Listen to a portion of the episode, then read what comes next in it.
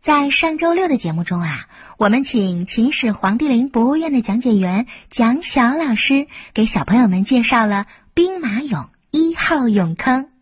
很多小朋友都告诉我还没听够呢。是啊，兵马俑的故事呀可多呢。今晚我们继续邀请小小老师给大家来讲，我们用耳朵来参观兵马俑。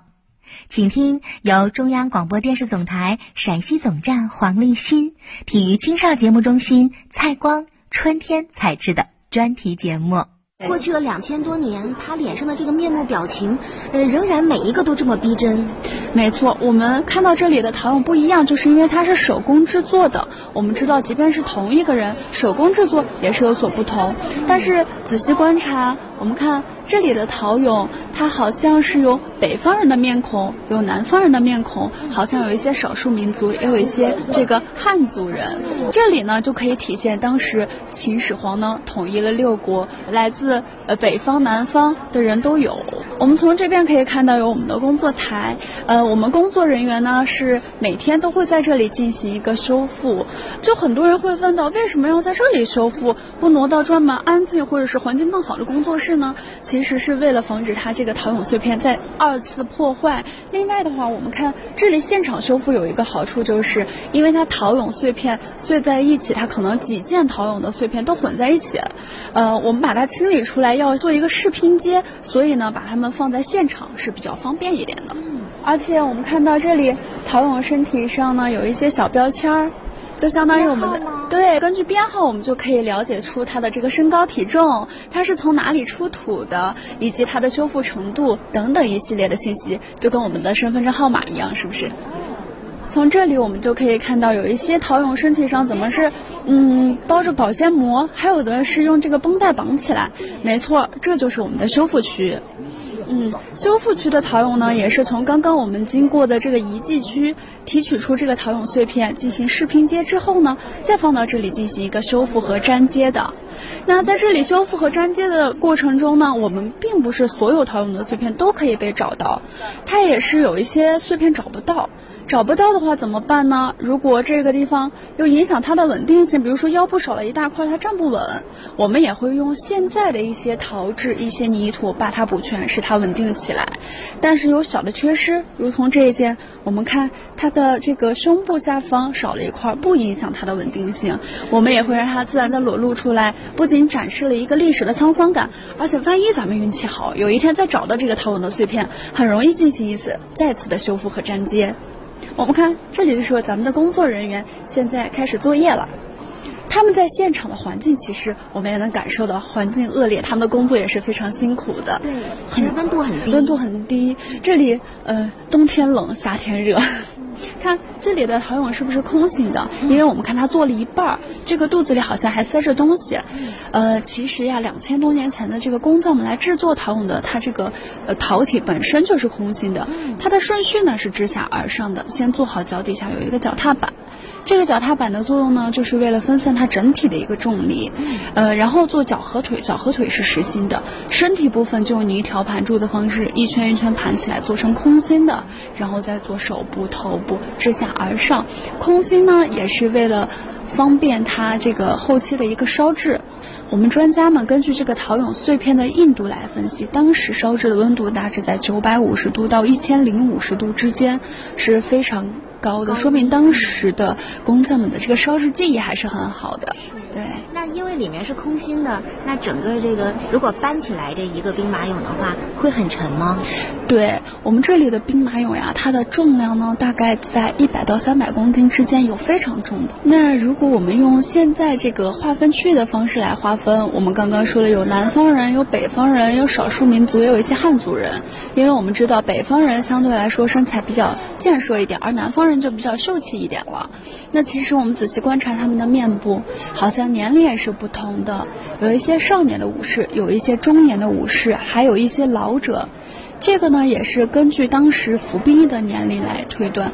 当时服兵役的年龄呢，小到十七岁，大到六十岁的男子都得上战场作战，所以呢，他这个也是相互符合的。嗯，嗯，其实我们小朋友对这个考古啊，这个挖掘其实很感兴趣，因为我知道在中国好多地方哈，不管是博物馆啊，还有一些地方，它都会开展一个区域，就比如说小朋友可以自己，对对对，自己可以拿嗯刷子呀，然后小铲子呀，或者自己在显微镜下观察呀这些化石啊什么的。嗯，其实大家对这个真的是很感兴趣，但是其实对于秦始皇帝陵博物院来说，因为咱们这陶俑实在太大了，不可能给小朋友提供这样的一个方式，是不是？嗯，我们呢，社会教育部就有一个小小修复师这样的一个教育活动，对，有的。嗯，主要是做什么呢？呃，主要是做从它的一个清理到它的一个修复的这样的一个过程，小朋友可以参与，对，让小朋友们自己体验。哎呀，真棒！嗯，我们这个购买的这个复制的这样的一个小陶俑，嗯，我们砸碎，对，然后你们看到的就是这个已经埋藏在这个沙子里的陶俑了，嗯，然后让孩子自己进行挖掘，嗯，然后自己再把它，呃，找齐了碎片跟拼图一样，再把它再粘起来，对，先先观察它这一件到底是什么，对，比如说我们可能会看到有一些戴着帽子的，可能是这个将军，那有的呢可能是一个呃像小马的头，这个就是可能会是。骑兵鞍马俑，嗯，对，因为它骑兵和马在一起嘛，嗯，那有的呢，可能是我们普通的武士，我们根据他的这个面部，或者说是他的这个身形，或者说他穿戴的服饰的不同，来判断他到底是什么，然后我们推测出来了之后呢，再进行一个斩解。哦，那小朋友喜欢这个环节吗？超级喜欢。现在所看到的就是我们俑坑中级别最高的高级军力俑，我们把它称作将军俑。我们来看这件大将军，判断他的标志就是他头上所戴的这个帽冠了。他所戴的帽冠叫做双卷尾鹤冠。鹤呢是一种善战的鸟，这个鸟与别的鸟争斗的时候誓死不休，所以我们大将军也想有这样的精神，呃，就把禾鸟的羽毛插在自己的头上来勉励自己。久而久之，这样的双卷尾鹤冠就成为大将军的标识了。我们看到这个就能判断出他的身份级别。那我们到正面来看一看。他的这个对身高呢有一米九六左右，穿了两件这个战袍，还有精美的铠甲，还有花结。单看这个服饰来说，是不是比咱们普通的武士要华丽得多？是的。这样一件大将军呢，我们看他的面部非常的威严，手呢做了一个扶车式的动作，也有人说他手底下可能是扶着一柄剑。再看他的肚子微微隆起，像我们常说的将军肚，这就是我们大将军的形象了。在俑坑中呢，他仅仅出土了九件。我们考古学中也有一种说法，是出土的数量越少，级别越高。这个是二号俑坑中出土七件，它一共出土了九件。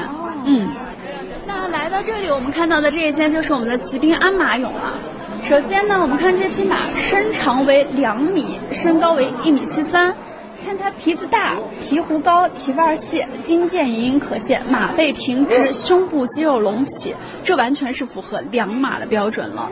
我们看它的马鞍和马骆驼与咱们今天使用的几乎一模一样，对不对？但是唯一缺少一个踩脚的马灯，对。马灯呢是在秦以后的五百年后的西晋才出现的，所以那个时候没有马灯，对骑兵的要求就非常的高了。当时对骑兵的要求是身高必须要在一米七三以上，年龄在四十岁以下。那我们来看这件骑兵，首先呢，他的身高是符合这个标准了。从他的面部我们来判断，他的年龄应该也是小于四十岁的。头戴小软帽，帽带系于颌下，是为了防止他在马上的时候这个帽子被风吹走。然后他的铠甲却只到腹部，下摆比较宽，是为了方便他跳上下马。袖口裤腿紧收，吸收了这个胡服的优点。左手呢拿着兵器，右手牵着马缰绳。我们看他牵着的马，目似铜铃，耳若箫竹，马嘴微微张起，好像刚奔跑停下来还在喘气一般。而再往上看，他的这个鬃毛像咱们的刘海儿一样被吹开，还没有来得及落下。这就是我们的骑兵鞍马形象了。